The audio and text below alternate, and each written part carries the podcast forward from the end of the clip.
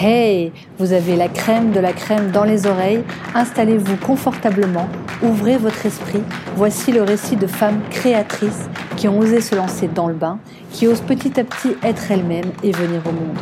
Alors on y va, on parle vrai, on parle projet, on parle création, gros flip, lancement, foirage, apprentissage, gloire et vérité.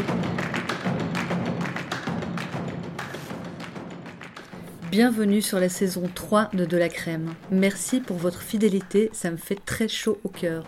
Je voulais vous dire avant de commencer, j'ai une grande nouvelle. Après beaucoup de travail, d'introspection, d'écriture, de recommencement, après des années de coaching d'entrepreneurs, des épisodes de podcast, des rebondissements, des rencontres, j'ai décidé de créer le De la Crème Studio. Un studio de développement d'entrepreneurs créatifs qui allie les coachings individuels d'entrepreneurs bien sûr, mais aussi des workshops pour vous permettre d'apprendre en collectif et les podcasts pour vous inspirer et vous donner du courage en votre cheminement. Vous pouvez venir voir tout ça sur le tout nouveau site créé avec l'agence ID First, www.delacrème.be. Et pour suivre le quotidien de l'activité, c'est toujours au même endroit sur Instagram, delacrème.be.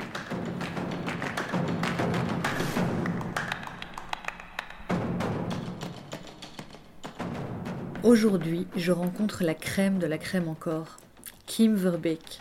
Artiste céramiste, âme pure, éveillée et délicate, aux créations exactement à son image. On a la chance d'enregistrer l'épisode en se voyant en vrai, l'une en face de l'autre, oui, avec une tasse de sa réalisation et un bon café en main. C'est un plaisir d'écouter la voix de Kim me raconter le chemin parcouru pour arriver à l'entrepreneuriat. Avec Kim, on a parlé de plein de trucs. Ça a fusé dans tous les sens. On a parlé de son équilibre qui est en perpétuelle évolution, de comment faire des coupures pour mieux revenir, des grandes décisions qu'elle prend avec ses tripes, comme elle le dit elle-même, et du fait que quand on choisit enfin de prendre une voie qui correspond à qui on est profondément, on rencontre des gens qui nous ressemblent vraiment. Bonne écoute. Hello Kim, je suis hyper heureuse d'être avec toi aujourd'hui.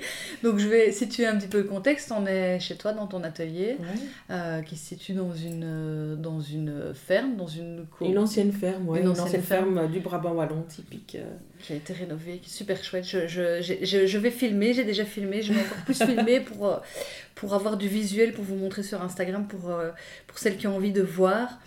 Alors Kim, je démarre avec toi la, la, la saison 3 de, de la crème. Merci, je suis oui, honorée. Mais oui. Et j'ai un peu changé la structure de l'interview. Euh, J'avais envie de tester un autre truc avec toi, tu vas voir. Super. Donc on va faire ta connaissance dans un premier temps avec des questions très très courtes auxquelles tu vas devoir répondre sans réfléchir. Alors on y va. Et donc question très très importante, mais moi j'ai déjà la réponse. Euh, café ou thé? Un café. Hmm. Même si je sais pas, je peux rallonger. Oui, allez, d'accord. Même si, en fait, euh, je m'en veux parce que j'ai l'impression que le café, j'aime beaucoup le café parce qu'il est plus rapide et j'aime le goût du café. Mais ceci dit, parfois, j'aimerais boire plus de thé rien que pour allonger le rituel de préparation du thé et de laisser ce thé infuser et d'en profiter pleinement parce que je trouve qu'il m'apporte euh, une certaine détente. Mais euh, je dois encore un peu travailler ça. Écoute, tu verras comment ça se fait. À l'intuition ou à la réflexion? À l'intuition. Au business plan ou au test et on verra Au test et on verra. Obéissante ou impertinente Ou impertinente. Sucré ou salé Sucré, mais j'aimerais que ce soit plus salé. team tout sous contrôle ou team cool? Team cool. Préparation ou improvisation? Euh, Improvisation. Mais j'essaye de préparer plus. tu trouves l'équilibre. Euh, matin ou après-midi? Matin. Et papier ou numérique Papier. Ok. Voilà. Merci, c'était tout. On va enchaîner avec l'interview euh, plus classique. Mais avant de démarrer les questions que je pose habituellement, je voulais prendre un peu de tes nouvelles et savoir comment tu te sens aujourd'hui dans ton business euh, au vu du contexte qu'on est en train de vivre là actuellement. Ouais. Euh, mais écoute, je me sens plutôt bien. C'était une année houleuse, mais pour l'instant, je peux pas encore dire que j'ai vraiment vécu une année non houleuse parce que je suis mon, mon projet est quand même assez récent. Euh, même si je fais de la céramique depuis quelques années, mais à titre principal, comme indépendante à titre principal, et que c'est vraiment mon métier, ça fait qu'un an et demi.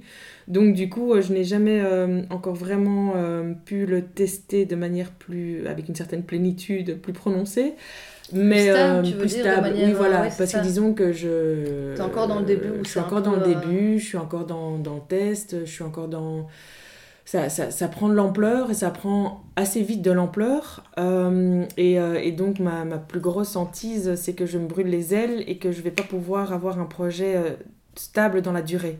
Euh, parce, que je, parce que justement je suis assez intuitive et pas toujours... Je suis dans la réflexion, hein, je dis pas, mais, euh, mais je me rends compte qu'il faut quand même que je, je, réfléchisse bien et en profondeur et à, me poser beaucoup de questions pour être sûr que j'aille euh, vers un sens qui, qui permette de faire ce métier-là de manière durable et parce que je l'aime vraiment bien et que j'ai pas envie de me brûler les ailes en faisant des, des bêtises ou, ou, des couacs ou des choses qui vont, qui vont, me, qui vont me revenir parce que ça, ça, ça a pris trop vite de l'ampleur trop vite de l'ampleur, sachant que euh, j'ai été toute seule à l'atelier jusqu'à tout juste une semaine, et là je viens donc de décider d'engager quelqu'un, parce que je, toute seule, j'y arrive plus.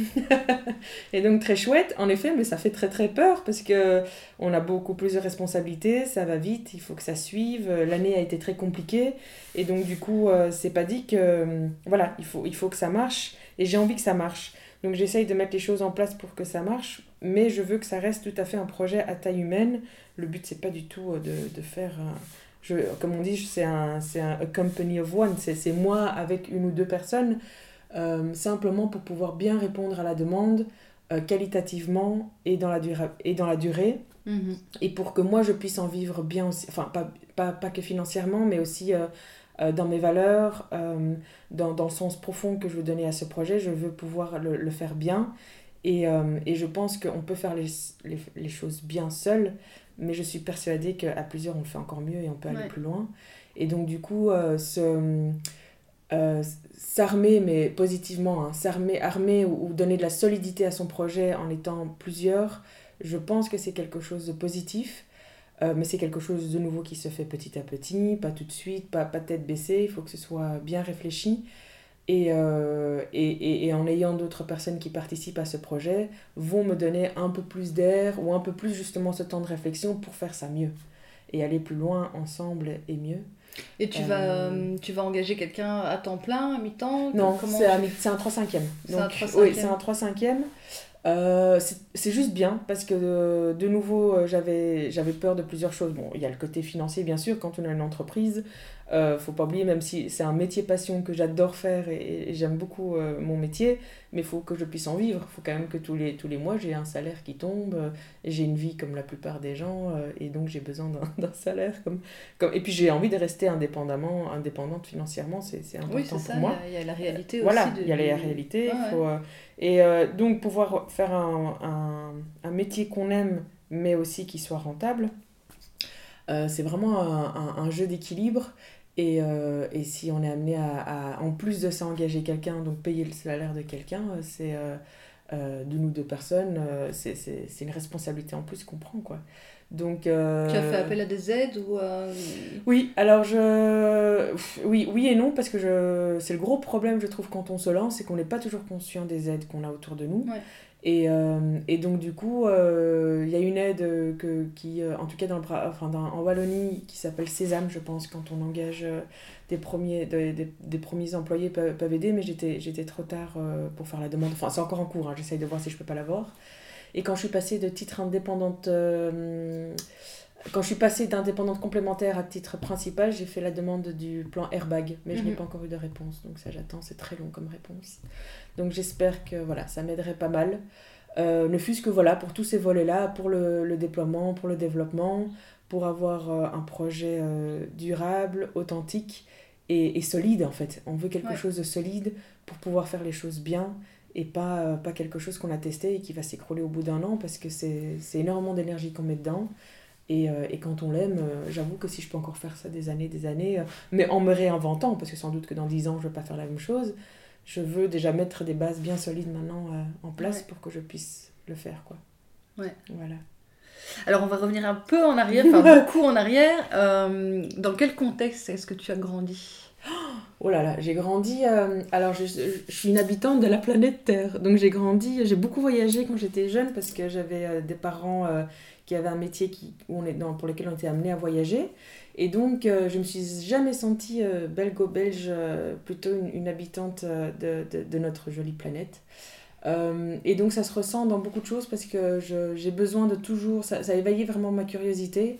Et j'ai toujours besoin d'être un peu challengée, de découvrir des nouvelles choses, des nouvelles cultures, des modes de vie euh, qui nous permettent en fait d'avoir toujours un regard et un esprit très ouvert. Euh, c'est une, c'est une valeur assez importante pour moi, tout comme la valeur de liberté. Je suis quelqu'un qui apporte énormément d'importance à, en tout cas, euh, pas un, pas un sentiment de liberté euh, juste pour me réconforter en me disant oh, j'ai l'impression d'être libre. Il faut que je, je sois toujours convaincue que je suis libre de faire ce que je veux et comme je veux, mais tout en respectant mon entourage, ma famille, mes amis. hein. Mais euh, dès qu'on me coince dans un petit coin et que je sens que je peux plus bouger, je, panique total et alors là je pars en, courant quoi. Euh, et, donc j'ai évolué dans... On voyageait, on changeait de pays tous les 3-4 ans. Et tu as fait quoi comme euh, partie du monde Du monde. euh, alors, on est parti au Liban quand j'ai fait, j'étais, euh, on va dire, les, les maternelles.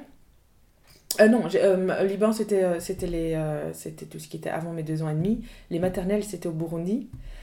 Puis on est parti au Chili où j'ai fait une partie de mes primaires. Puis on est revenu en Belgique où j'ai terminé mes primaires. Puis je suis reparti aux États-Unis où j'ai fait une grosse partie de mes secondaires. Et j'ai terminé à la fin de mes secondaires en Belgique. Et puis je suis restée en Belgique et mes parents sont repartis. Et j'ai pensé toujours continuer une vie comme ça parce que je n'avais connu que ça et, et c'était important pour moi. Et puis j'ai rencontré mon amoureux et puis je me suis dit, bah euh, voilà. Et puis tu t'es implanté. Et je me suis, je suis restée, je suis restée en tous les deux ans. Je lui dis, tiens, on bougerait pas, on ferait pas un petit truc à l'étranger. Euh, mais lui, il est beaucoup plus casanier que moi. Et puis après, je me suis dit que finalement, voyager, ça se fait aussi dans la tête et dans les projets qu'on a, que c'est pas forcément physique. Euh, c'est pas, c'est pas... J'adore les aéroports, par exemple. Pour moi, c'est un endroit euh, magique. Donc, j'ai besoin de voyager de temps en temps. J'ai besoin de refaire des voyages pour me sentir vraiment euh, libre et, et avoir l'impression d'explorer le monde et être en contact de ce monde. Parce que quand je reste trop longtemps en Belgique, j'ai l'impression de plus voir toutes les vies euh, qu'il y a ailleurs dans le monde. Et j'ai besoin de, de me rendre compte qu'il y a mille et une vies qui se font euh, ailleurs et euh, qu'on n'est pas seul au monde et qu'on est vraiment un grand écosystème. Et ça me replace dans, mon, dans, dans, dans le monde, si, vous si tu veux. Ça, me replace à ma place et ça redonne ma modestie et, mon sens critique de ce qui se passe autour de moi et, et, aussi euh, pas panique, enfin comment dire, être humble et se dire voilà, on n'a qu'une vie, qu'est-ce que je fais avec, mais pas non plus.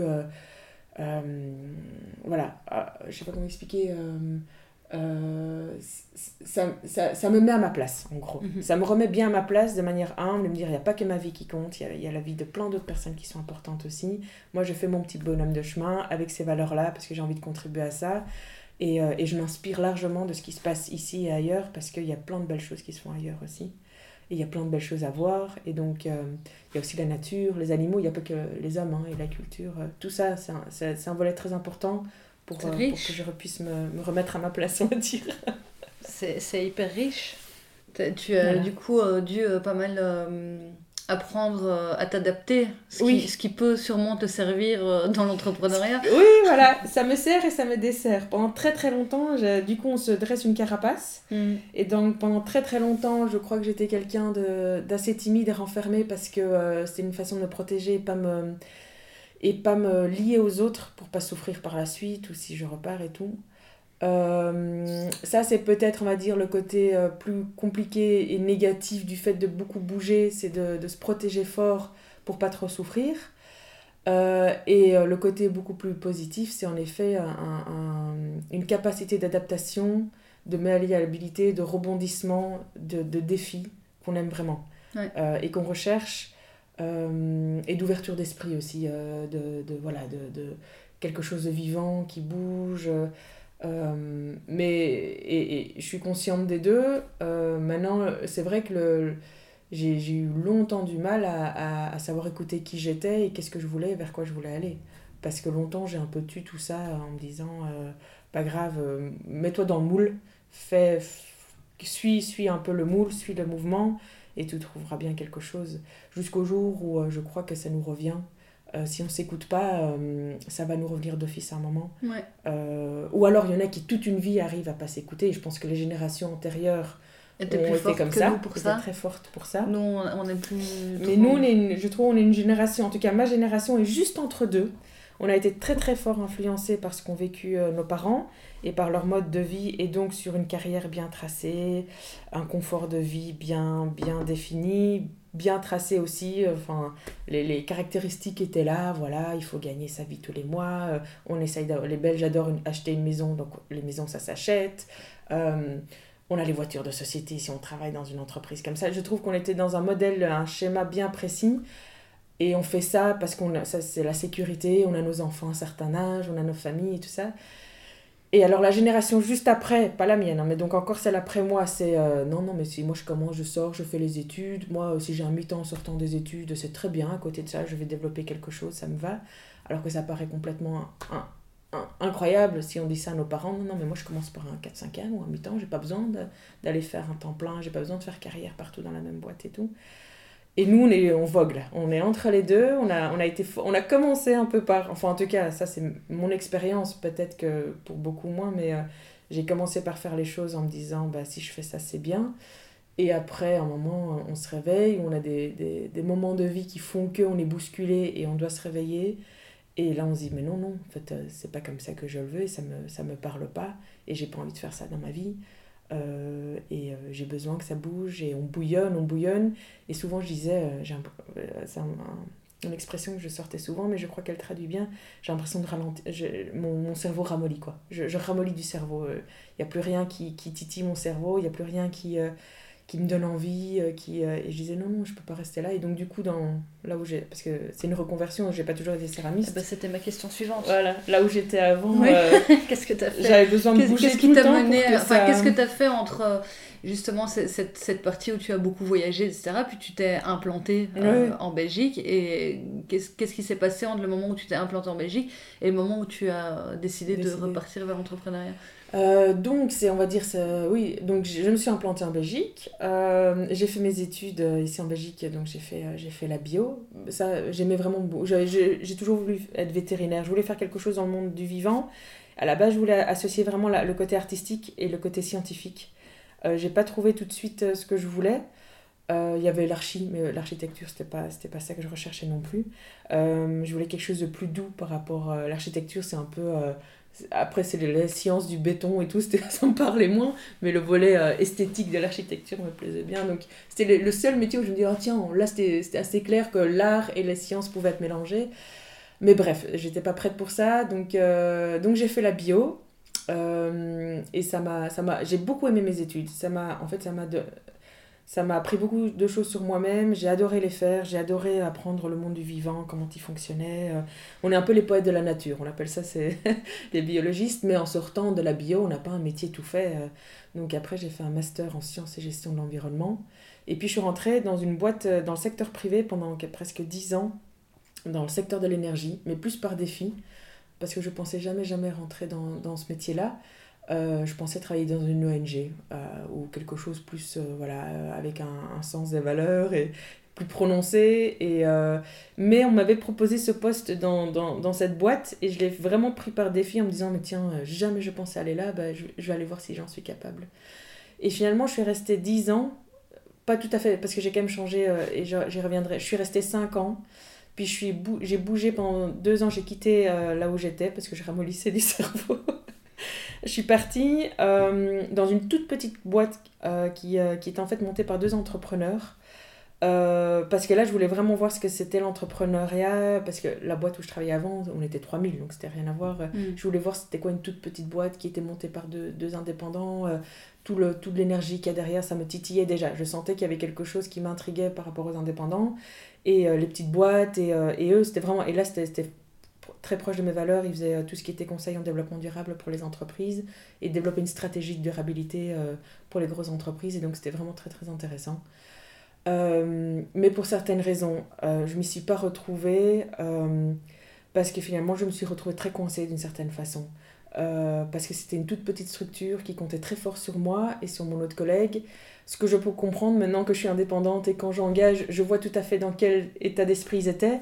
Mais moi, j'avais une telle flexibilité de travail dans ma grosse... ça paraît très contradictoire, mais j'avais une telle flexibilité de travail dans l'entreprise où j'étais avant, par rapport au télétravail, par rapport à quand j'étais là, pas là. En fait, on était sur le résultat à la fin du mois, et euh, je faisais un peu les choses comme je voulais, puis j'avais eu mes enfants entre-temps. Et donc, cette flexibilité de travail à ce moment-là était super importante. Et donc, si je voulais un jour ou deux jours de télétravail, je pouvais. Je pouvais gérer mes, horaires. Je commençais à 7h du match, je terminais à 4h. Je pouvais aller rechercher les enfants à la crèche. Et à ce moment-là, pour moi, ça, c'était très important. Et donc, même si dans cette petite structure, le sens donné à mon travail était, mais était dix, dix fois plus intéressant et avait beaucoup plus de valeur, la structure autour, la flexibilité autour du travail a fait que la sauce n'a pas prise et, je me suis vraiment retrouvée assez coincée. Et donc j'ai décidé de retourner dans mon ancien boulot pour pouvoir... Parce que entre temps je voulais déjà aussi euh, commencer le, métier de, céramiste. Enfin en tout cas pouvoir le développer. Et je savais que dans cette petite structure, j'allais jamais pouvoir demander un 4-5e ou un mi-temps. Pour eux c'était trop compliqué, c'était trop, c'était trop cher, c'était une charge trop importante. Et donc je suis retournée dans toute grosse structure pour pouvoir avoir cette grosse flexibilité qui m'a permis en fait en effet de pouvoir euh, travailler à 4-5e, avoir mes enfants, avoir un télétravail beaucoup plus flexible et développer petit à petit éventuellement ce métier de, de céramiste à côté si je le souhaitais quoi. Euh, sachant que si un jour je demandais un mi-temps, ce serait beaucoup plus facile à demander, que en fait finalement on est un pion parmi d'autres, mais hmm. ça m'arrangeait bien à ce moment-là hmm. de l'être. Euh, même si, je, si ce que m'a appris tout, en fait, tout mon parcours m'a posé des, m'a donné toutes des pièces pour pouvoir devenir indépendante au final. Euh, je suis pas sûre qu'en sortant l'UNIF ou même en sortant de l'école euh, en réto, euh, euh, parce que, enfin bref, j'aurais pu tout de suite être indépendante. Je, je crois pas en fait. je me serais sans doute plantée parce que tout ce que j'ai appris le long de mon parcours de mes 10 ans dans, dans le secteur professionnel salarié m'ont armé sur comment gérer un budget, comment gérer un, client, euh, comment gérer ton planning, euh, quelle est la relation client, comment est-ce qu'on parle, comment est-ce qu'on... Je dis pas que tout ça est calculé maintenant, parce que c'est des choses que je fais très instinctivement, euh, et je le fais vraiment avec plaisir, mais j'ai été armée, c'est comme si on m'a donné toutes des, petits, des petites choses à mettre dans ma valise, et dire, voilà, je suis plus forte et je suis plus, plus, plus réfléchie dans cette démarche-là. Et alors aujourd'hui, je peux être indépendante à temps plein avec un métier que, que j'aime vraiment, qui est vraiment dans mes tripes, mais je sais que ça ne se fait pas sans avoir euh, un business plan qu'on suit un minimum, euh, un état financier qu'on suit un minimum.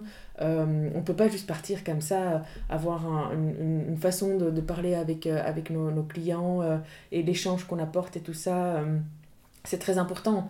être présent, être présent authentiquement, vrai, tout ça. Parce que c'est un tout. On ne peut mm. pas être bon dans une seule chose. Ou alors, si on n'est pas bon dans autre chose, on se fait aider. Mais si on veut, en tout cas au début, démarrer quelque chose seul, il faut essayer d'être bon dans beaucoup de choses différentes. Ah oui, c'est ça l'entrepreneuriat. Enfin, Surtout dans ce genre d'activité, on, finit par avoir plein de casquettes euh, ah, oh, complètement. différentes. Oh, on a énormément de euh. casquettes différentes et on aime ça, faut aimer ça. J'adore parce que quand j'étais dans le privé, euh, j'étais chef de projet, donc du coup, j'avais déjà énormément de casquettes différentes. Et j'aime beaucoup ça, parce que j'aime jongler entre ça. J'ai plutôt souvent une vue très euh, écosystémique des choses, donc l'écosystème et, et, comment tout se joint, quels sont les liens entre les différentes parties. Et donc ici, en tant qu'indépendante, en gros, euh, on a la com, le financier, euh, créer, inventer, se ressourcer, enfin se réinventer. Donc il y a énormément de choses à gérer et j'aime ça. J'aime, j'aime, j'adore voir tout ça sur un grand schéma et voir comment tout est lié. Quoi. Ça, c'est quelque chose que, qui est très important. Et je crois qu'il faut savoir jongler avec ça et garder le fil rouge entre tout ça. Mhm. Et ce fil rouge, c'est qui on est nous et qui on est authentiquement. Quoi. L'authenticité. Je suis une personne, je suis une, un être humain et je sais où sont mes limites. Très bien connaître euh, ces limites pour euh, soit se faire aider quand on les atteint, soit se dire, ok, ben, il y a quelque chose dans mon équilibre qui ne va plus, qu'est-ce que j'éjecte? Qu'est-ce que je ne veux pas ou qu'est-ce qui n'est pas nécessaire? Ou ça c'est nécessaire, je le garde mais je ne sais pas le gérer, alors je me fais aider euh, si je ne sais pas le gérer, ou je, je le transforme quoi. Mais voilà un peu le, dans les grandes lignes le cheminement, il a été riche. Parfois je et à la fin clairement je, je, je, je m'étais beaucoup trop éloignée de qui j'étais. Et, euh, mais parce que j'ai euh, j'ai eu des, des parcours, j'ai eu quelque chose ponctuellement qui sont, qui sont arrivés, où j'ai été vraiment chamboulée personnellement. personnellement et, et à ce moment-là, je me suis dit, mais Kim, euh, qu'est-ce que tu fais de ta vie quoi? Là, tu es, es, ok, tu es dans le secteur privé, tu as une belle vie, tu es, es, bien mis, tu es confortable. On a pu faire un emprunt pour acheter la maison, mais est-ce que ça te nourrit toi dans le fond? Et là, ça me nourrissait plus du tout dans qui j'étais Et donc, il était temps de changer, mais on ne change pas du jour au lendemain. En tout cas, euh, dans... vu que j'avais déjà amorcé tout un mode de vie, un fonctionnement de vie, je ne pouvais pas tout lâcher, dire à toute ma famille, olé, vous savez quoi, je deviens céramiste, je ne sais pas si je vais gagner mes sous, euh, euh, on verra bien. Ça, non, ça, j'ai pas, ça, j'ai pas pu faire. C'est quelque chose après qui s'est vraiment fait petit à petit. Je suis passée à 4-5e, je suis passée à mi-temps, et puis je suis passée à temps plein, en faisant un crédit en temps plein d'un an pour déjà voir, euh, on, avait, on a encore un, filet au cas où euh, pour, pour récupérer si ça va pas.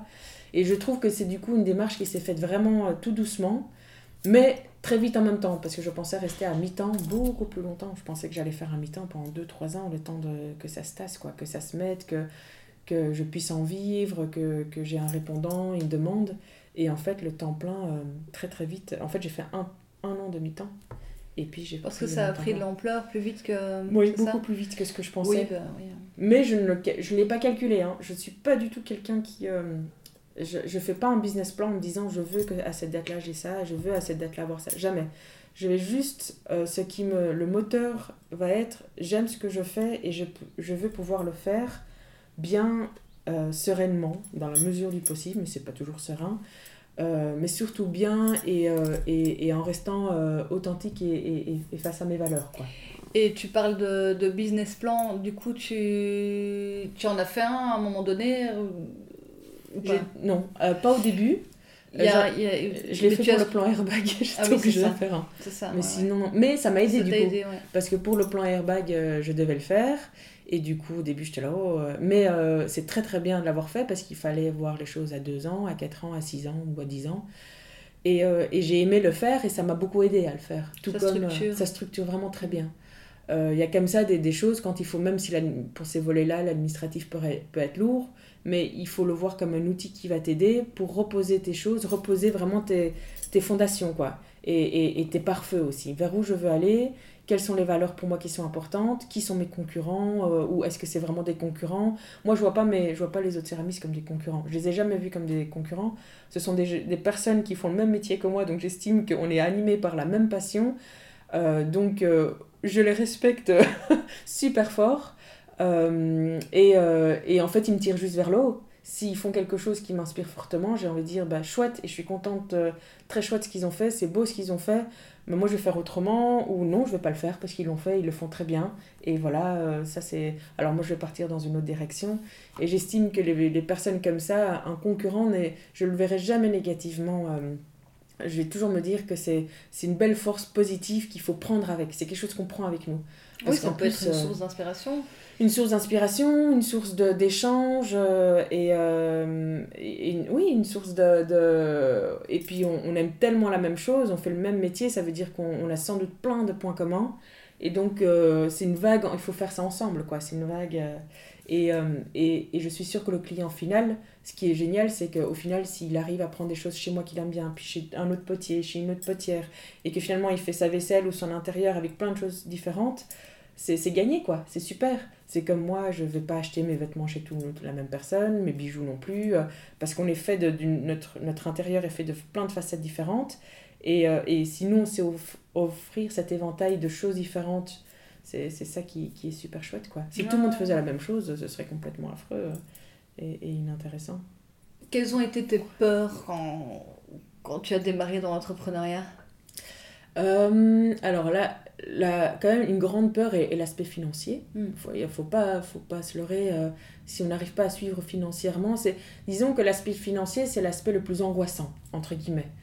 Euh, parce que euh, si à la fin du mois, j'ai pas assez de sous sur mon compte en banque, j'ai un gros souci. Parce que après, c'est un travail d'équipe en, avec, avec mon conjoint. Et donc, ça, c'est l'aspect très important. C'est que je crois, j'aurais pu me lancer toute seule euh, si je n'avais. Mais j'aurais eu un, schéma euh, tout à fait différent. Je veux dire, si demain j'étais un célibataire toute seule et tout, sans doute que j'avais d'autres choses en main pour pouvoir démarrer et j'aurais peut-être pris les choses autrement. Là, ça, ça reste un travail d'équipe avec mon, avec, euh, mon mari, ou quand j'ai dit Ton mari est dans le projet Il n'est pas dans le projet, mais j'estime que si moi j'ai voulu changer de, de, de, de, façon de travailler et, et de travail, au début, il fallait clairement un peu une zone tampon de dire voilà, moi je vais peut-être pas tous les mois pouvoir contribuer à hauteur de ça, mais on va voir ça plus ou moins mm. sur tous les six mois ou sur tous les trois mois.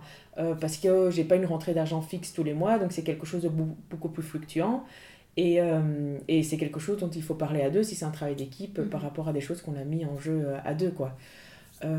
et, et donc ça, c'est important d'avoir été soutenu, en tout cas, j'ai enfin, sur, sur le modèle, sur comment le mettre en place et comment euh, ça va arriver à, à faire en sorte que je puisse en vivre. Euh, et, et qu'il soit à l'écoute et qu'il soit en tout cas présent en disant euh, voilà si tu veux faire ça ben, je t'accompagne je te soutiens et il m'a toujours soutenu et ce soutien là vaut vraiment beaucoup Mm. Euh, parce que toute seule si, si, on- si déjà nos familles ou, ou nos proches ne croient pas à notre projet c'est pas très chouette enfin on peut y croire à fond il faut avoir la tête dure mais si on est soutenu ça donne de la confiance, ils sont là, ils sont présents, dans les moments de doute, ils savent nous réconforter, ils savent dire non mais regarde ça comme ça, vois ça comme ça.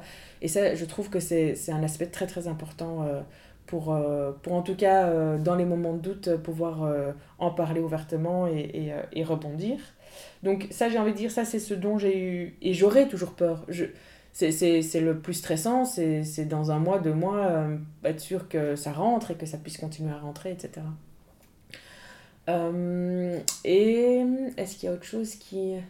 Et ce qui peut faire peur, c'est, mais ça, répond à ça, euh, c'est de, dans six mois, euh, me dire, zut, je dois tout arrêter, quoi. Ça me fait pas peur, c'est pas grave. Je, je me suis jamais dit, il n'y a pas mort d'homme, il n'y a pas ma vie en jeu, et c'est pas grave si ça ne marche pas au final. J'aurais essayé, et je suis déjà très fière d'être arrivée jusqu'où je suis arrivée aujourd'hui. Et ce, et, et ce serait une fierté que je porterai toute ma vie. Mais je serais juste très triste si ça marche pas. Je- je- parce que j'aurais eu l'impression de pas encore euh, pu arriver à, à tout ce que j'aurais pu déployer ou avoir envie de faire. Mm. Euh, et donc, mais je me dis sans doute que c'est un très bon moteur et, et, et que si j'ai envie que ça marche, je, je mettrai sans doute beaucoup en place pour que ça marche.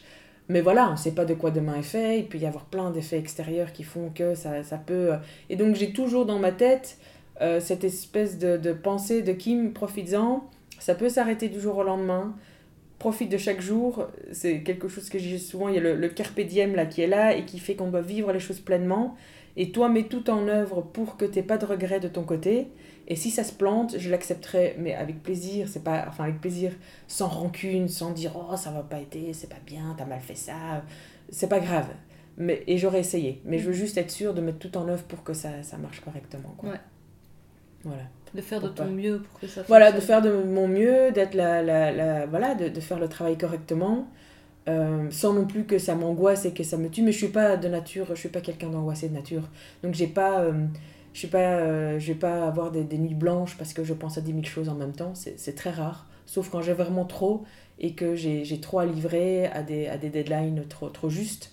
Et ça, c'est souvent vers la fin de l'année quand on fait et les événements et les commandes et les fêtes de fin. Enfin voilà, là, souvent, euh, et les fours qui tournent et que je me dis, oh, ils seront pas prêts, la, la- l'angoisse, j'aurais pas assez à présenter lors de ma vente et tout ça. Mm. Mais ça, c'est une question d'organisation et donc je me dis, ça, je peux y pallier. Euh, mais mais, mais j'essaye de déstresser, mais après, je mets en place des outils pour pas être trop stressée. hein. Oui, ça c'est notre travail à toutes. J'essaye de mettre en place des choses. Qu'est-ce que tu mets en place par exemple? Qu'est-ce que je mets en place? Alors, je cours et je fais du yoga. Ça, c'est mon échappatoire. C'est mon... Ça, c'est mon... euh, Le, le courir, c'est vraiment là où je... Toutes les mauvaises énergies, euh, pendant que je cours, elles doivent rester dans chaque pas que je foule sur le sol. Je les, je les donne au macadam et euh, au pavé et à la terre, quoi. Et puis quand je cours, je, je- ça structure mes idées. Ça structure énormément les priorités. Quand j'ai trop dans la tête, euh, à la fin souvent du jogging, euh, je sais que je laisse mon état, mon, ma tête. C'est pour ça que je n'écoute pas de la musique ou j'écoute rien quand je cours. Au début, je le faisais pour me motiver, pour me motiver à aller courir. Et une fois que j'étais bien dans mon rythme de course, euh, maintenant je peux, je veux pas mettre, euh, je veux rien mettre dans mes oreilles parce que je veux que les idées filent toutes seules et que à la fin de ma course, je sais ce que je dois faire et je, suis de bonne humeur. J'ai- rechargé les batteries, euh, j'ai une bonne, j'ai une bonne énergie. Et alors, et le yoga, c'est le lien entre l'esprit et le corps, quoi. C'est le lien entre tout ce qui se passe dans ma tête et être consciente que j'ai un corps qui enveloppe tout ça et que je dois écouter aussi, quoi. Donc ça, ce sont mes deux, on va dire, mes deux euh, outils euh, qui, qui aident vraiment à, déstresser et à canaliser l'énergie. Euh, et ce qui aide quand même beaucoup, c'est organiser, même si je déteste organiser. Mais ça, ça rejoint mon problème. Enfin, bah, comme j'aime, j'aime me sentir très libre, je suis pas du tout quelqu'un qui aime organiser les choses parce que j'ai l'impression que ça, ça, ça fait tout caler quelque part. Donc, comme, comme je disais, j'aime le, l'équilibre entre un, un doux lâcher prise dont j'ai vraiment besoin et à une organisation dont j'ai besoin aussi. Mais ce, cet équilibre, il va changer de mois en mois. Hein. Je n'ai pas toujours besoin de la même dose, mais, euh, mais je me connais, euh, euh, j'ai besoin des deux et j'ai tendance, surtout quand j'ai trop, à trop vite me dissiper. Et on en parlait tout à l'heure. Et quand je me dissipe, je peux partir dans tous les sens et du coup, à la fin de la journée, me sentir complètement non productive. Et, et alors, on se sent très mal, on se sent pas bien. Et finalement, il n'y a que moi qui a joué là-dessus, alors que j'aurais pu me dire, euh, Kim, tu regardes pas ton téléphone pendant toute la matinée, tu ne fais que travailler. Et après, tu auras bien le temps de l'allumer, de regarder, de répondre à tes mails, de, de, faire des photos, de faire de la com. Parce que tout ça, ce sont des très chouettes choses à faire, mais ça prend beaucoup moins de temps et moins d'énergie. Et, euh, et, donc, c'est facile de les faire. Et on a, on a l'impression de vite accomplir quelque chose, mais on n'accomplit pas le fond des choses. On mhm. n'accomplit pas ce qui est vraiment important. Et ce qui est vraiment important dans mon cas, c'est de tourner, de créer, euh, d'avancer dans mes commandes, d'inventer de, nouvelles choses. Et, euh, et, donc, du coup, ce que j'essaye vraiment de faire maintenant, c'est de bien avancer le matin, commencer tôt, bien travailler sur ma matinée, et puis être plus, plus cool éventuellement l'après-midi, être moins sur le, le, planning, quoi. Mais, comme je disais, c'est en tant qu'entrepreneur, l'équilibre, il est en perpétuelle évolution. Et je n'ai pas encore jamais atteint une zone de confort euh, en me disant, ok, ça, ça roule. Ça, ça c'est parti, ça roule. J'aimerais l'atteindre au moins pour un, une certaine partie de mon travail. Par exemple, me dire que la boutique en ligne, elle tourne. Euh, la boutique physique, les gens peuvent venir une fois par mois, ça, ça tourne. Et je sais que mon stock tourne avec. Toi, je sais que je dois plus me poser des questions sur ah, je fais la bourre pour le stock, mais j'y suis pas. Mais une fois que ça, ça c'est vraiment c'est mon prochain, je, je voudrais que le, la boutique en ligne et le stock euh, qui est présent sur la boutique, dans la boutique physique soit une constante, que quand les gens ont envie de deux tasses, quatre assiettes, ils puissent euh, se les procurer et les acheter. Et, et c'est là. C'est ça, d'avoir une certaine routine qui te sécurise. voilà, une certaine, mais me sécurise et, permet de répondre à une demande aussi. Parce que pour l'instant, en fait, j'ai euh, un modèle qui, qui est encore trop... j'ai des grosses commandes qui font, qui font, qui rythment mon travail. Et à côté de ça, j'ai plein de petites commandes. Mhm. Et ces petites commandes sont, sont pas négligeables et sont très importantes parce que les petites commandes, ce sont souvent aussi des gens comme toi et moi qui ont envie euh, d'acheter deux tasses, qui ce week-end veulent faire un cadeau, euh, qui veulent me rencontrer ou qui veulent revoir l'atelier. Et j'ai pas envie du, du, tout de dire non, je le fais plus. Je fais plus de petites commandes parce que je trouve que ce sont des personnes, euh, c'est très intéressant, les, c'est très chouette de la rencontrer. C'est notre client euh, de tous les jours, dans leur vaisselle de tous les jours, tout comme les, les, grosses commandes aussi. Mais c'est des clients que je vois une fois, je fais la commande et puis ils ont. Quand tu parles de grosses commandes, c'est plus pour des professionnels, c'est ça que tu veux les dire Les deux. C'est soit des, des, particuliers qui ont décidé de changer toute leur vaisselle mhm. et qui donc vont commander toute une vaisselle en 6 à 12 fois, mais plusieurs pièces. Mhm. Euh, soit des restaurants. Ouais. Et les petites commandes, c'est voilà, les personnes qui disent Oh, ben, j'ai envie de craquer pour deux tasses. Oh, ce week-end, je vais acheter un tel, je vais acheter un petit cache-pot. Mhm. Oh, et donc voilà. Et ça, je sais, pour l'instant, j'y réponds mal parce qu'en fait, ces petites commandes, euh, ne s'imbrique plus dans mon roulement général. c'est trop, ça devient trop pour moi parce qu'en fait, comme je travaille dans mon, dans mon, dans le style de travail que j'ai, je travaille avec plein de terres différentes et donc je dois vite changer de terre, je dois changer d'émail et, et, ça, et du coup ces gens-là, quand on commande deux tasses, parfois ils attendent six mois et c'est pas normal. Mhm. Euh, c'est juste qu'en fait ces petites commandes ne, ne, tournent plus bien dans, dans mon rythme général et ces plus petites commandes, et petites, c'est pas péjoratif du tout, on va dire, c'est des commandes qui sont d'un autre ordre, j'aimerais pouvoir y répondre en disant, bah voilà, il y a ça sur la boutique en ligne et je vous l'envoie par, par la poste, ou vous êtes les bienvenus une fois par mois dans la boutique physique et vous prenez ce que vous voulez et vous l'avez, quoi. Ouais, c'est ça, il faut et, que tu trouves euh, l'équilibre dans, voilà. dans Et alors, ça, c'est, voilà. Et alors, quand la boutique physique est ouverte, une fois par mois, je vois les gens, on a l'occasion de papoter, de montrer l'atelier, d'avoir un échange qui est très important aussi. J'aime l'échange avec, euh, avec les gens pour qu'ils voient que voilà, il y a une personne derrière, comment c'est fait, c'est un bel échange, quoi. C'est très riche pour moi aussi de pouvoir parler euh, à ces personnes et au moment où les pièces après vont prendre vie chez elles, euh, parce qu'au final, je fais le métier euh, pour ça, hein, pour, pour, apporter des pièces qui, qui vont vivre chez les gens, dans le quotidien en plus des gens, c'est magnifique. Enfin, c'est dans... C'est dans le... Finalement, c'est ce que je dis souvent, c'est que notre vie à la fin, sur notre lit de mort, on va retenir quoi? On va retenir, enfin, je, je, pour ma part, hein, je ne dis pas que tout le monde pense comme moi, et loin de là, et, je serais très très euh, heureuse d'entendre comment tout le monde voit chacun à sa façon, mais on va voir les gros événements qui ont ponctué notre vie, ça va être euh, des moments stressants de deuil et, et, autres, ça va être des moments de grande joie avec des naissances, ça va être des moments de grandes explorations, de gros voyages. Ça, ce sont des gros moments qui vont ressurgir comme des pics mais après, on va aussi avoir la température, j'appelle ça la température de notre vie.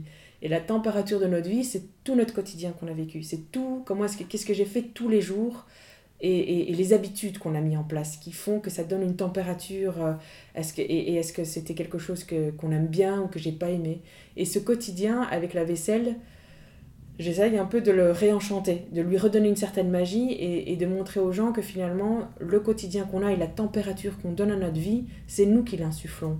Si aujourd'hui il fait pas beau et que j'ai décidé de mettre un pull jaune, c'est parce que j'avais envie, ou que justement le soleil brille, j'avais envie de mettre de la couleur. Il y a des jours où j'ai pas envie, j'ai envie d'une autre couleur. Euh, si j'ai envie de aujourd'hui boire ma tasse qui est bien ronde avec une anse, c'est parce que j'avais envie de ce, ce moment cocon. Mais c'est des petits détails, mais ces petits détails font la différence. Et, je, suis, et, et, et je, je, pense que beaucoup de gens dans l'artisanat aiment justement ces détails esthétiques qui font la différence. Euh, J'aime le beau et l'utile, je, je, je, veux qu'on puisse l'utiliser et qui va vraiment faire partie de notre art de vivre, de, de, de notre quotidien et, et décider, ben voilà, aujourd'hui, je mange sur cette assiette-là parce qu'elle me parle. Euh, demain c'est sur une autre, mais, mais ça, ça, ça nourrit le quotidien, mmh. ça habille le quotidien et ça, ça donne un peu de magie. Euh, parce que finalement, c'est nous qui décidons euh, comment est-ce qu'on voit ce quotidien, qu'est-ce qu'on y met? Si on a décidé euh, de jamais faire attention à notre vaisselle, après, c'est une sensibilité la vaisselle. Hein. Je, respecte tout à fait les gens qui, pour eux, ça leur parle pas. Tout comme il y a d'autres choses qui, moi, euh, je suis pas comme ça, mais il faut pas me parler dans mon quotidien et je ferai pas attention. Mais je pense que c'est à chacun, on est acteur de, donner une, valeur et de l'authenticité et, du, comment dire, on remplit ce, quotidien, quoi. On le, on le, remplit de choses qui sont importantes. Et, euh, et on remplit aussi de choses qu'on doit faire, euh, de choses que, de, de, routine, de choses dans la vie. Je dois lancer mes lessives comme tout le monde, je dois plier mon linge, je dois préparer à manger. Mais pour d'autres choses, euh, je peux le faire avec un certain plaisir, quoi. C'est comme si j'ouvre une bonne bouteille de vin le soir, bah, je préfère que la bouteille soit bonne quand même. Je veux plus boire du vin que je trouve bof. Je préfère avoir un bon verre qui soit vraiment bon qu'un qu verre de trois verres de vin où je les goûte pas bien. Voilà. Et donc la poterie, euh, pour moi, apporte ce sens-là dans notre quotidien, quoi. En tout cas, la, la vaisselle, quoi, que je fais. Et euh, pour parler d'autre chose, mais qui est en lien avec ce que tu viens de dire, euh, est-ce que tu as réussi à trouver euh, l'équilibre entre euh, justement ton, ta vie privée, donc le quotidien, tu parlais de lessive, oui. c'est un peu ce quotidien-là, ta vie privée, Enfin, c'est pas que ce quotidien-là, parce qu'il y a aussi le quotidien courir, euh, prendre du temps pour soi, etc. Mais bon, bref, est-ce que tu as réussi à trouver l'équilibre entre ta vie privée et ta vie professionnelle Qui finalement se passe un peu euh, dans ton privé, puisque euh, ton atelier est juste à, côté de ta maison. Oui. Ta alors, boutique est dans ta maison Oui, ma boutique est dans ma maison. Alors, je réfléchis. J'ai trouvé l'équilibre. Alors, euh, avant, c'était très... quand on est salarié, euh, ce qui était très chouette, c'est qu'en gros, je ferme l'ordi, enfin, si on avait un boulot comme ça, mais bref, on arrête sa journée à 4-5 heures, 6 heures, selon les rythmes qu'on a. C'était fini et je pouvais complètement me consacrer sur la vie de famille ou la vie euh, avec le moment de qualité avec les enfants ou après, enfin voilà, avec la vie à côté de, du. Ici, cette zone, est beaucoup plus grise. Donc euh, quand j'ai fini ma journée, euh, ça ne veut pas dire que je reviens pas à l'atelier encore le soir, etc. Ça ne me dérange pas du tout, euh, parce que c'est un métier que je porte vraiment dans les tripes, et j'en fais tous les jours. Je veux même le week-end, je travaille. Mais, mais ça me paraît pas, ça me pèse pas du tout. Je me dis pas, zut, je dois encore aller à l'atelier. C'est avec plaisir. Je lance un four, je défourne, je fais des... Si j'ai une heure, parfois, je, viens faire quelque chose. La seule chose qui est très importante, c'est que quand je vois que ça commence à me peser, et que je me dis, mince, ce week-end, je dois encore aller à l'atelier, j'ai pas envie. Alors là, je me dis, c'est que ça, c'est mauvais signe.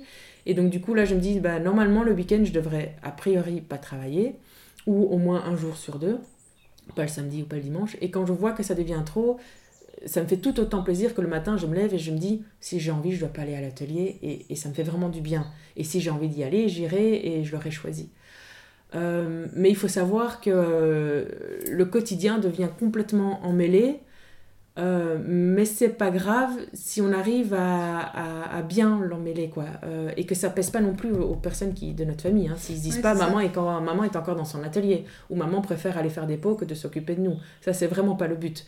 Donc j'essaye quand même que quand je suis avec les enfants ou avec la famille je coupe tout ce qui a plus ou moins trait euh, à, la vie d'atelier et que après ça reprend quand ils sont pas là ou s'ils sont là ils sont avec moi à l'atelier les enfants par exemple aussi et que j'ai envie aussi parce que ils peuvent pas toujours être là parfois je travaille pas toujours bien quand ils sont là et donc faut que ça se mette bien Euh, mais ça rejoint de nouveau, c'est un métier qu'on porte dans notre trip tout le temps et donc on y pense tout le temps. Je ne peux pas ne plus y penser. Donc j'y pense le samedi, j'y pense le lundi, j'y pense le lundi, mardi, mercredi, jeudi, vendredi. Mais ce n'est pas grave parce que je le vis pleinement et ça me dérange pas.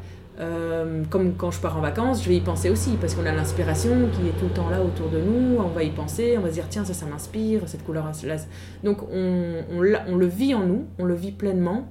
Mais il faut quand même s'octroyer des plages on ne on fait plus rien. Par exemple, là cet été, j'ai pas tourné pendant trois semaines et je n'ai même pas été dans. Enfin, si, j'ai été voir des copains dans des ateliers, mais, mais ce n'était pas grave, je l'avais voulu et, euh, et ça m'a fait un bien fou. J'ai fait plein d'autres choses. Euh, et j'étais très contente. voilà, pour mieux revenir. Il faut savoir faire des coupures par contre. Hein. parce que si je ne fais pas de coupures, je deviens dingue. Euh, et il faut juste savoir quand les coupures doivent venir. maintenant voilà, la zone grise est moins facile à, mettre et donc du coup, euh, on a toujours un peu euh, une arrière-pensée où on a encore des gens qui nous appellent le soir, on va répondre, on va dire attends, c'est pour quelqu'un pour l'atelier.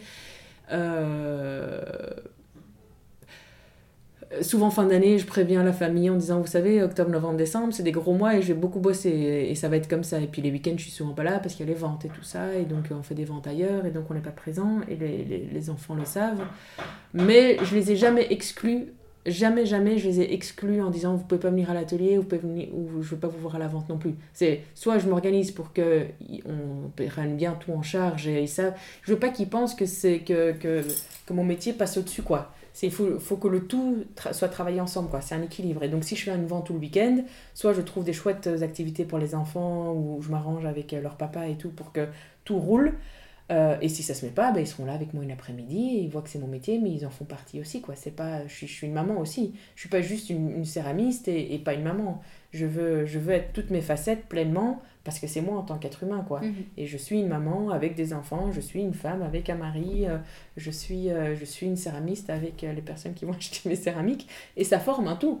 Ça forme un tout et, et on le sent pour bien s'organiser et pour pouvoir être plus ou moins la meilleure personne qu'on essaye d'être et on ne l'est pas toujours dans chacune de ces facettes. Euh, mais l'une ne prévaut pas l'autre. C'est un, un, mélange de tout, quoi. Oui, c'est encore une fois l'équilibre. Oui, oui, mais c'est pas évident, hein, je dis pas. Hein, et, ah parfois on atteint un extrême et euh, euh, zut, je suis pas présente pour. parfois j'ai l'impression d'être une très mauvaise mère et ça m'arrive souvent d'avoir l'impression d'être une maman qui qualitativement passe pas assez de temps. Mais de nouveau, pour ces choses-là je me dis, tant qu'on se remet en question, qu'on essaye de trouver l'équilibre et qu'on en est conscient, on fait déjà une partie du chemin, quoi. Après, euh, et puis il faut savoir le demander aux personnes, euh, je dis voilà, euh, aux, enfants, je dis ça va, est-ce que vous avez besoin de plus de ci ou pas et parce que peut-être que moi j'ai l'impression de ne pas assez passer de temps de qualité, mais que eux, la qualité c'est autre chose, c'est juste un gros câlin, c'est être présente à certains moments mm. clés, mais c'est pas forcément aller faire toutes des activités tout le temps tous ensemble. Alors que pour moi, un moment de qualité, c'est ça, et ça, j'en ai besoin de temps en temps. Mais alors, on, le fait, euh, et eux, c'est peut-être euh, autre chose. Mhm. Et ça, souvent, euh, on se, on se nourrit des choses parfois différentes, et chacun n'a pas les mêmes besoins. Donc, il faut aussi être conscient des besoins des autres. Et, et... les clarifier avec eux. Et les clarifier avec eux. Parce qu'un jour, j'ai... rien à voir, mais je vais, je vais chez une très chaude kinésio. Et elle, elle m'a ouvert le regard là-dessus et, et j'avais pas du tout compris ça. C'est qu'en fait, on a des chemins. Moi, je, disais souvent, euh, enfin on divague là, hein, mais donc tu verras si ça. Je disais souvent que j'ai l'impression d'être en manque de moments de qualité avec ma famille, que ce soit mon mari et, euh, et mes enfants. Et par exemple, moi j'ai besoin d'être surprise et, j'ai besoin de passer des moments où on va aller visiter ou voyager ou, ou découvrir des choses ensemble, ou pareil avec les enfants, j'ai besoin de me dire je passe un moment de jeu ou d'échange de, avec eux. Et elle me disait, mais ça, c'est toi qui en as besoin, parce que ça te nourrit, toi, ça te donne ce dont tu as besoin euh, émotionnellement et en échange avec. Mais un autre, ça va être, euh, ça va être euh, les câlins. Par exemple, peut-être que ton mari, lui, il a plus besoin de câlins. Moi, j'ai moins besoin de câlins, mais lui, c'est être présente au niveau physique et être là et tout. Les enfants, pareil, ça peut être un câlin, mais ça peut être, par exemple, rendre service. Donc, il y a, sept, sept, trucs comme ça. Je crois qu'il y a rendre service, des cadeaux, avoir des moments de qualité réellement passés, euh, être serviable et tout ça, ça c'est service, ça j'ai dit. Enfin bref, il y a, y a, plusieurs euh, piliers comme ça et chacun a, a, plus ou moins un pilier plus exacerbé que l'autre, quoi. Mhm. Euh, et, et, il faut comprendre que l'autre il marche comme ça. Donc peut-être que si je passe pas beaucoup de moments de jeu avec mes enfants, ils s'en foutent et que c'est c'est juste, c'est juste le, le, la présence physique à un certain moment, vraiment vrai, on fait le câlin, on est là, ou si mon mari, ça va être être serviable par exemple, si s'il monte son, étagère et que je le regarde monter et que je dis tu veux que je t'aide? Et que moi j'ai l'impression qu'en fait je fais rien à part regarder et donner le tournevis, mais lui il va trouver ça super chouette que je sois juste présente, que je l'aide à monter cette, euh, cette étagère qu'on a décidé à deux de monter. Et pour lui ça, ça a une grosse valeur, c'est important que je sois à ses côtés à ce moment-là, alors que moi j'aurais l'impression que je perds mon temps et je vois vraiment pas à quoi je sers. Mais euh, et ça c'est très important de comprendre comment marchent les autres, en tout cas nos proches avec qui on passe beaucoup de temps que pour pouvoir euh, échanger sur ces, ces moments importants quoi. Ouais. Euh, et euh, parce, que, parce que de nouveau, si on donne un câlin sans donner le câlin, euh, enfin juste allez viens, je te prends dans les bras et puis on rejette la personne, ça n'a, ça n'a aucune valeur. Enfin, en tout cas pour les enfants, oui, non, faut qu'il y ait un échange de données. Ça n'a même pas d'intérêt. Mais, mais c'est pas évident, ce, ce, cet équilibre. Et puis les enfants grandissent, donc ils ont, ils ont d'autres besoins à d'autres moments. Et puis le couple, il évolue, donc il a d'autres besoins à un autre moment. Donc, donc c'est cette perpétuelle remise en question sans non plus tomber dans les travers de je me pose pas 10 000 questions euh, tout le temps et, je me profite de rien au final. Parce que ça, c'est le travers. Faut pas non plus euh, tout remettre en question tout le temps, euh, aller voir plein de personnes et de, pour toujours se dire est-ce que je fais le bon choix ou pas. À un moment, faut juste écouter. Enfin, je crois que ça, c'est ce qu'il faut faire toujours, à n'importe quel moment. La petite voix au fond de nous, quoi. C'est elle qui, qui, a la plus grande part de vérité, enfin, qui a, la, je crois, la vraie vérité sur qui on est. Et souvent, les grandes décisions de notre vie, on les a quand même plus ou moins pris avec nos tripes et avec cette petite voix qui nous parlait. Et euh, faut lui faire confiance. Et le reste, euh, on se pose beaucoup de questions parce que, parce que là, j'ai quand même fait une reconversion qui m'a plus chamboulé que ce que je pensais intérieurement. Je pensais vraiment pas qu'elle allait autant me chambouler sur, euh, sur qui j'étais. Parce que ce qui se passe, c'est que quand on fait une reconversion comme ça, pendant très longtemps, on a suivi un schéma qui nous correspondaient peut-être pas et on a tué énormément de voix à côté de nous jusqu'au jour où ces voix nous ont tellement crié euh, Kim, Kim, Kim, qu'est-ce que tu fais euh Tu t'éloignes trop de qui tu es, tu n'es plus la personne que tu es au fond de toi. Que du coup, tu prends, tu fais le pas de, de changer, euh, en tout cas de t'adapter à qui tu es.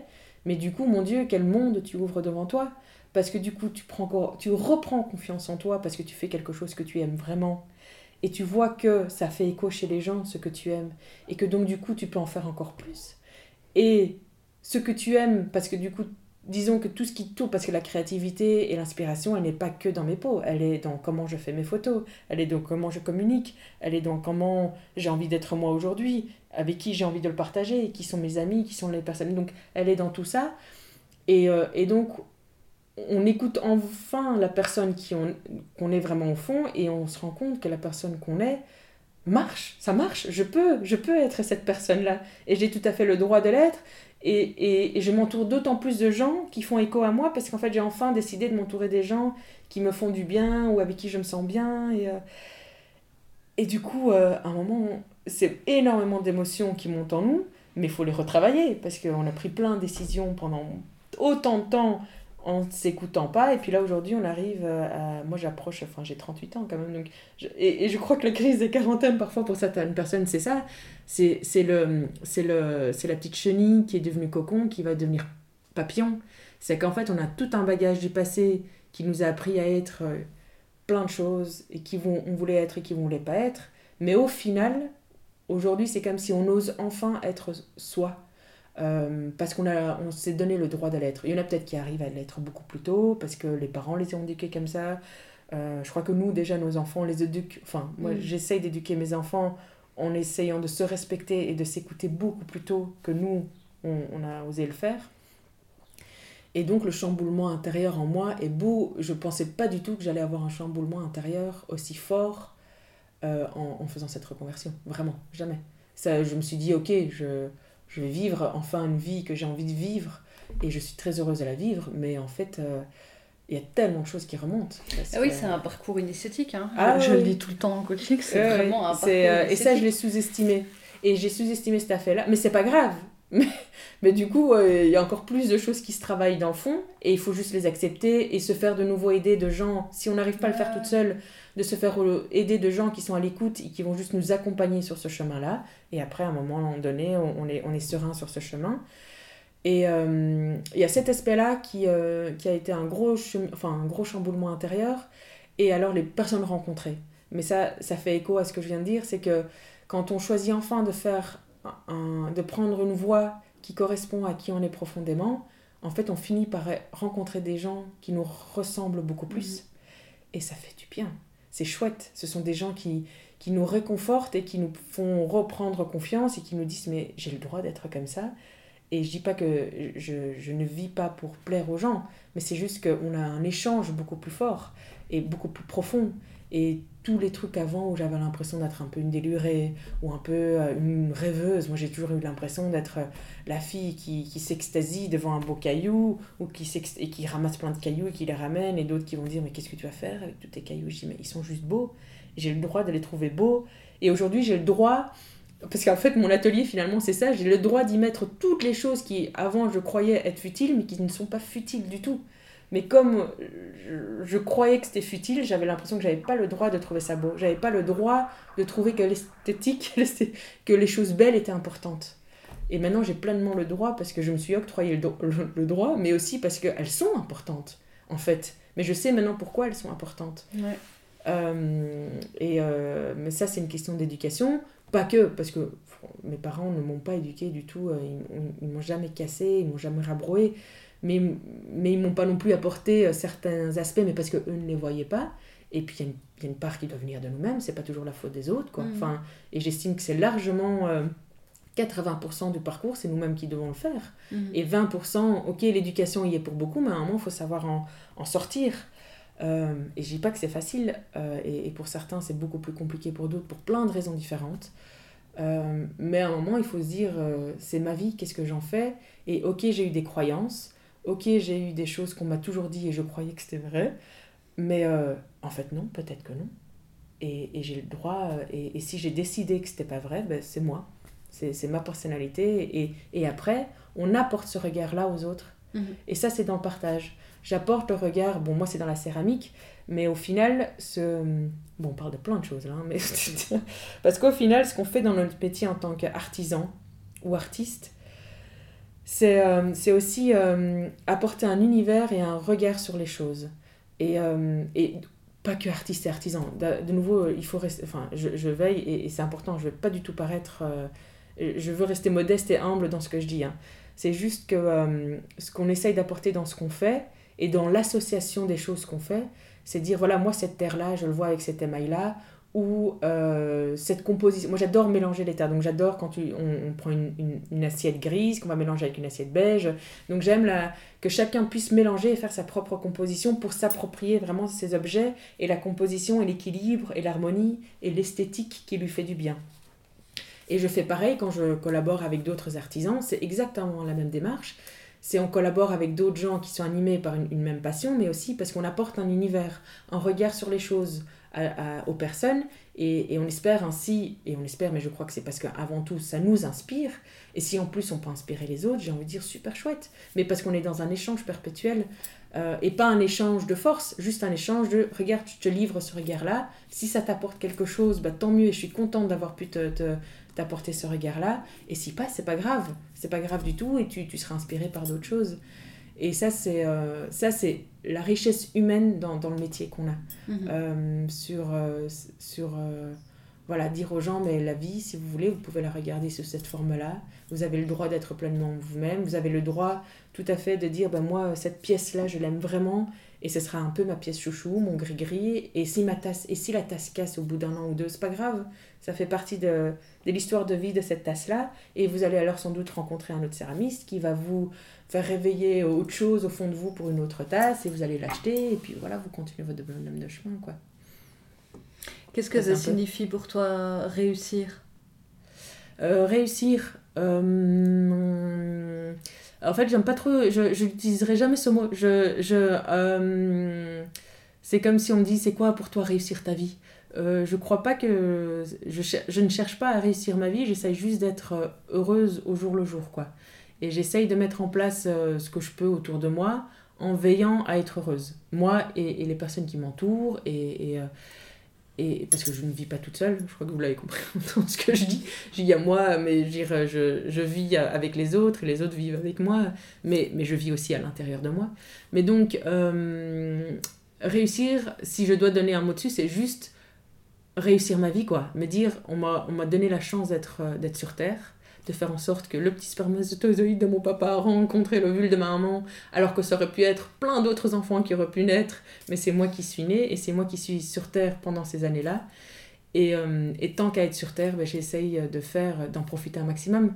Et, et pas, pas dans l'extrême, pas, pas, euh, mais de profiter, euh, moi, sur Terre, d'être là, de, de, pouvoir échanger, de m'enrichir, d'être curieuse, de toujours découvrir, de toujours partager et, euh, et d'arriver à, remplir ma vie avec les choses que j'aime. Tout comme il y a des choses qu'on fait qu'on n'aime pas il y a des choses qui nous arrivent qui sont très dures mais c'est pas grave. Et dans ma vie future sans doute qu'il va encore arriver des choses qui vont être dures et, et mais je me dis si on arrive toujours à se relever à, vivre avec cette expérience à, la reprendre avec nous et à dire ok je vais de l'avant c'est juste vivre la vie quoi. Et essayer de la vivre avec les, les choses qui nous et donc du coup continuer à s'émerveiller parce qu'au final quand on regarde autour de nous Là, ça va être la biologiste qui parle, mais quand vous regardez juste une plante ou un animal et que quand vous réfléchissez à vraiment comment elle fonctionne et que la nature a réussi, notre planète Terre et l'évolution a réussi à mettre tout ça en place et a fait que ça vit et qu'on est des petits humains là dans, perdus dans l'univers, quand on redézoome tout ça, on se dit juste que c'est quand même incroyable. Enfin, moi en tout cas, c'est quelque chose qui va toujours me, sidérer, même quand j'imagine la sève qui monte dans un arbre, l'animal qui a son petit cœur qui bat, ses poumons qui se remplissent, ses poils qui poussent, le miaulement qui sort, le, lion qui rugit. C'est, euh, il y a un écosystème incroyable qui vit sur Terre et, euh, et on a eu la chance de pouvoir vivre dans cet univers, dans l'univers avec les étoiles, avec plein d'autres choses autour de nous. Alors moi je suis très heureuse de savoir que je suis là sur Terre, quoi, c'est tout. Voilà. Merci Kim pour ce magnifique partage, c'était très très agréable de Avec plaisir. Merci beaucoup. Merci.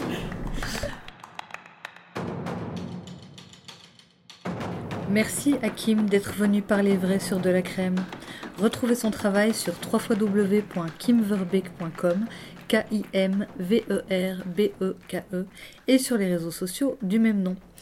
Et si vous voulez me faire plaisir, mettez des étoiles à l'épisode sur Apple Podcast. Venez aussi partager avec nous sur delacrème.be sur les réseaux. À bientôt!